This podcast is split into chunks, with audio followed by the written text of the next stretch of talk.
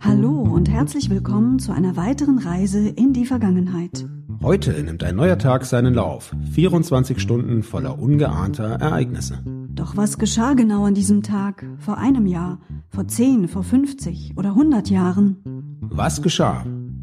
Vor Jahr und Tag.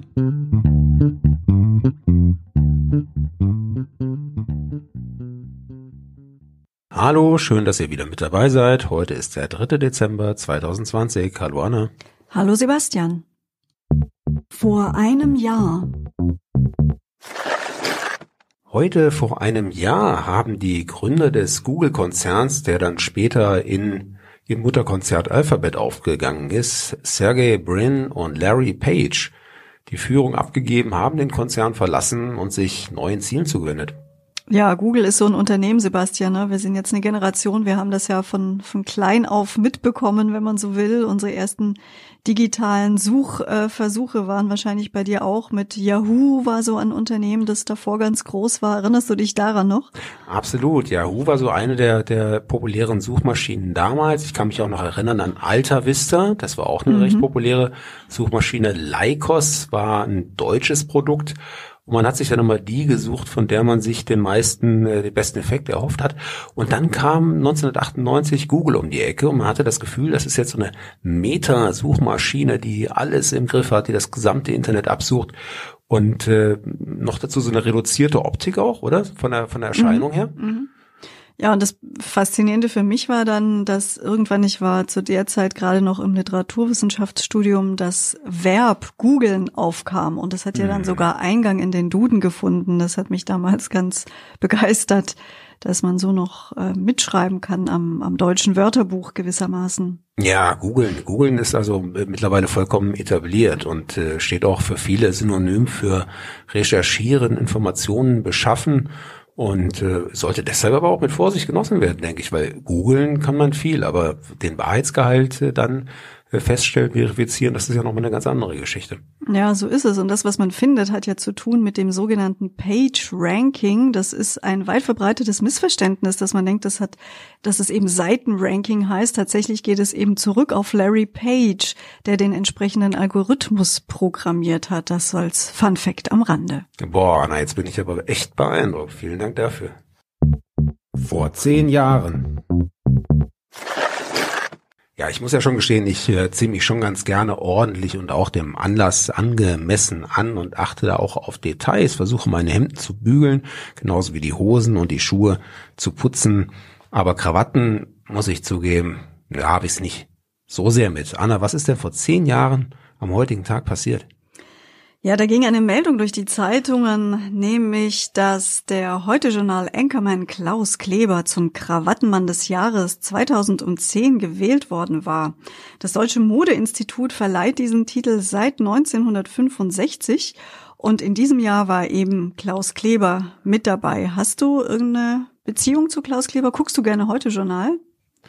Ja, hin und wieder schaue ich das Heute-Journal, bin meistens aber doch eher auf den ersten Programmen unterwegs, aber ich glaube, Klaus Kleber ist durchaus ein, ein adäquater Nachrichtensprecher und Anchorman. Aber ich höre raus, dass, dass du ihn ganz gerne schaust. Ja, ich gucke ihn ganz gerne. Ich finde schon, dass er das immer sehr seriös und eloquent äh, rüberbringt und auch gar nicht langweilig. Und ja, meine erste Assoziation zu ihm wäre auch nicht gewesen, dass er ein guter Krawattenträger ist, sondern eher ein guter Anchorman. Aber darauf kannst du jetzt mal achten künftig. Vor 25 Jahren. Am 3. Dezember 1995 gewinnen die USA in Moskau gegen den Gastgeber Russland den Tennis Davis Cup. Ja, und vom Tennis zum Fußball. Am 3. Dezember 1995 wurde in Karlsruhe Timon Wellenreuter geboren. Timon Wellenreuter, ihr werdet es wissen, ist ein Fußballtorwart und im Augenblick in Belgien beim RSC Anderlecht unter Vertrag. Herzlichen Glückwunsch. Vor 50 Jahren.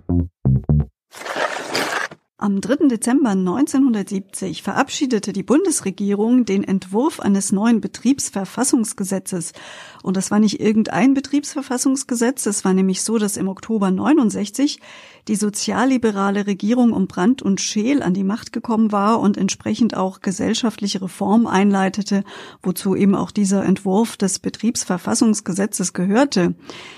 Dazu muss man sagen, dass die Arbeitnehmer damals aber wirklich in einer sehr guten Verhandlungsposition auch waren, wenn es in den Betriebsräten darum ging, was für die Arbeitnehmer rauszuschlagen. Denn mit einer Arbeitslosenquote von 0,7 Prozent herrschte in Deutschland Vollbeschäftigung. Ja, unglaublich. Das kann man sich heute kaum vorstellen.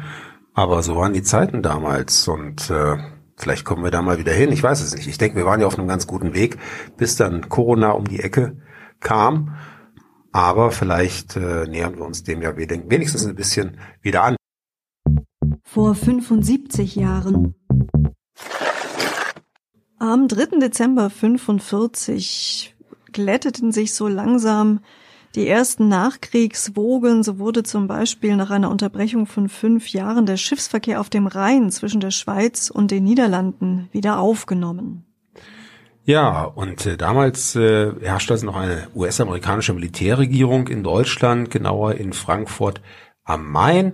Und die beschloss auch eben genau vor 75 Jahren heute eine Weihnachts-Sonderzuteilung für die Bevölkerung. Es gab ein Kilo Mehl und 400 Gramm Zucker pro Kopf. Das könnte vielleicht den ein oder anderen Christstollen gerettet haben. Vor 100 Jahren. Und wir bleiben noch beim Thema Ernährung. Am 3. Dezember 1920 trafen sich in Weimar die deutschen Ernährungsminister zu einer zweitägigen Konferenz. Sie haben sich damals mit Fragen der Getreide- und Fleischversorgung im Deutschen Reich beschäftigt. Vielen Dank euch fürs Zuhören. Wir freuen uns, wenn ihr morgen wieder mit dabei seid. Euer Sebastian. Und Anna. Der Podcast vor Jahr und Tag erscheint täglich neu. Produktion Ton, Bild, Schau. Dr. Anna Kugli und Sebastian Seibel GBR. Mit uns können Sie sich hören und sehen lassen.